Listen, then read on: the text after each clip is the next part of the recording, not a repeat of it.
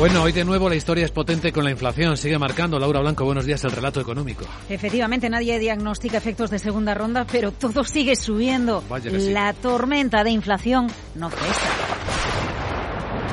Ser una unión monetaria con un banco central único y tener que coordinar inflaciones dispares, más del 10% en países como Alemania frente a niveles por debajo del 7% en España, tiene consecuencias como lo que estamos viendo Luis Vicente, Euribor al alza imparable. La inflación podría haber tocado techo en nuestro país, pero el principal índice de referencia para las hipotecas sigue al alza. 355 puntos básicos es lo que sube el Euribor en lo que llevamos de 2022. La referencia mensual diaria ha cerrado este lunes por primera vez desde el último día de 2022 por encima del 3%.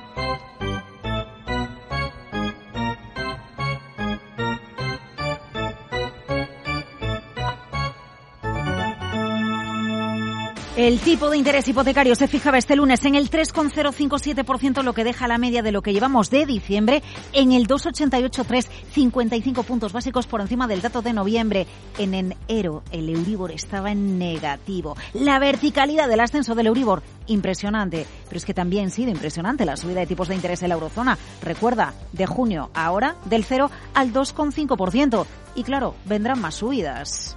We expect to raise them further.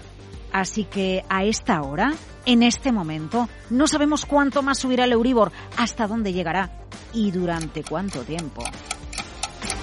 Estamos hablando ya de 190 euros de encarecimiento de una hipoteca de media de 143.000 euros a 25 años. Así que multiplicamos 300.000 euros, 400 euros. Bueno, depende de las condiciones de cada una de las personas que tengan contratado un crédito hipotecario.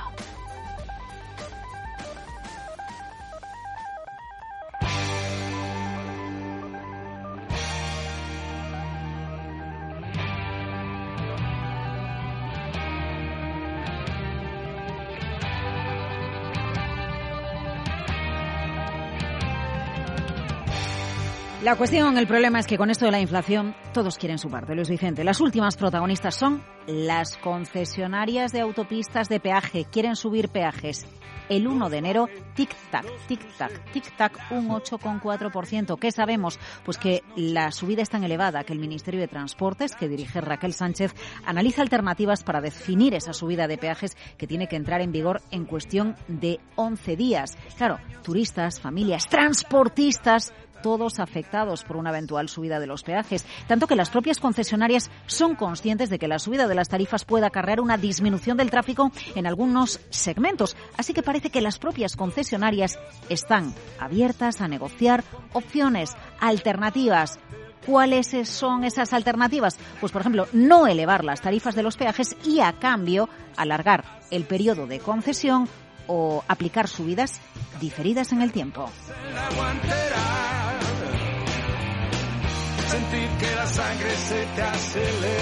A ver, solución híbrida, pues sí, acelerar uh, un poquito el precio, pero a su vez alargar en algo el periodo de la concesión. Yo te voy a dejar tres datos, Luis Vicente. El primero, tenemos 2.000 kilómetros de autopistas en España.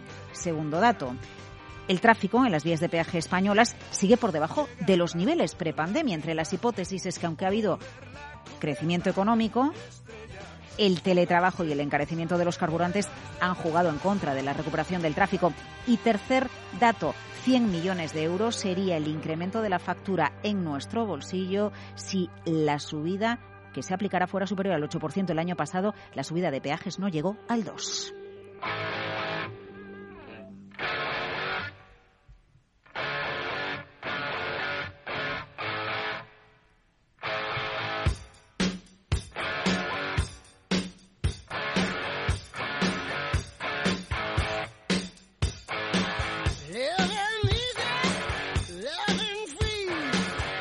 Bueno, pues entre el Euribor y los peajes, el bolsillo sigue dolorido. No tenemos inflación de segunda ronda, pero hay segundas partes que nos están evidenciando el encarecimiento del coste de la vida. Hoy tenemos un hito importante, la presentación de las previsiones del Banco de España. Sabes que es la ortodoxia de nuestro país, explicando cómo nos está afectando y cuáles son las recetas, las soluciones más adecuadas para velar siempre por algo, el déficit y la deuda, porque esta inflación y la subida, bueno, pues de todo lo que conlleva el coste de la vida, en muchas ocasiones acaba teniendo consecuencias en las cuentas públicas. Fíjate, Luis Vicente, hablando de cuentas públicas, hace un año aproximadamente, poco más de hace un año, se hablaba de cómo España sí o sí iba a tener que aplicar el pago por uso en las carreteras. Ya no hablamos de las subidas de los peajes, hablamos del pago por uso de la autovía. Una idea que de momento ha quedado en la cuneta, si me lo permites. Aparece y desaparece, sí. Por la crisis que, que, tenemos.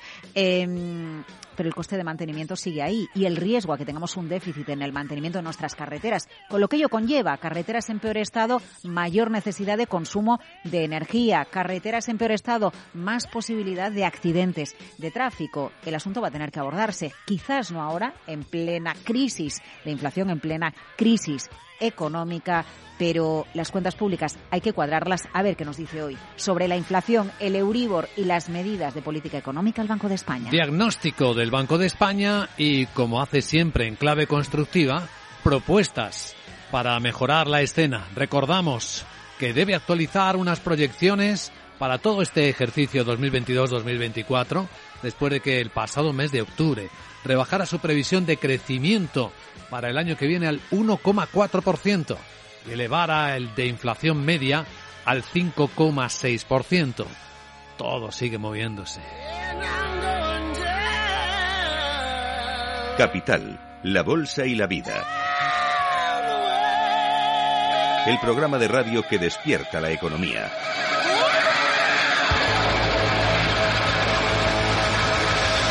Con Luis Vicente Muñoz.